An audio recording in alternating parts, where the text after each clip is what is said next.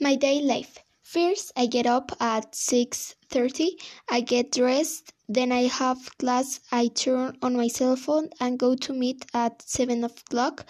Then at 10:20 a.m. have breakfast and I go back to my class at 10:15 a.m. When I finish my class at 2:10, I take a shower and after taking a shower at 4:30 p.m., I'm go to eat at mm, 5:30 and I do my homework after watch videos and 9 p.m. take a dinner and 10 p.m.